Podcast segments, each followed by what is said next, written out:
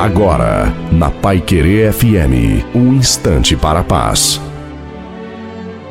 Alô, meus amigos, minhas amigas, quem fala aqui é Reverendo Osni Ferreira, trazendo uma palavra de esperança e fé ao seu coração. E olha o que diz esse texto de Hebreus 4,12: porque a Bíblia, a palavra de Deus, é viva, é eficaz e mais penetrante do que qualquer espada de dois gumes. Veja só, o povo lá na época do Império Romano sabia o que era uma espada. E muitos eram mortos pelas lutas, pelas guerras, pela espada que cortava dos dois lados, destruía o corpo do ser humano.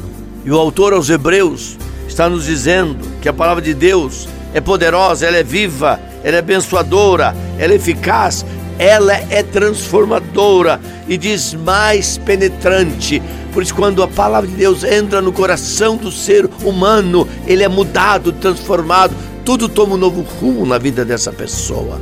A Bíblia é o maior livro de toda a história, no mundo inteiro, até nos países onde a Bíblia não é crida, ela é respeitada porque é a palavra de Deus. Nenhum dos grandes pensadores da história, ninguém chegou ao ponto de dizer que a Bíblia não é verdade. E nesse dia da Bíblia, que você não passe por esse dia sem ler uma porção dela e meditar nessa porção para abençoar você e a sua casa. Não se esqueça, Jesus Cristo ama muito você.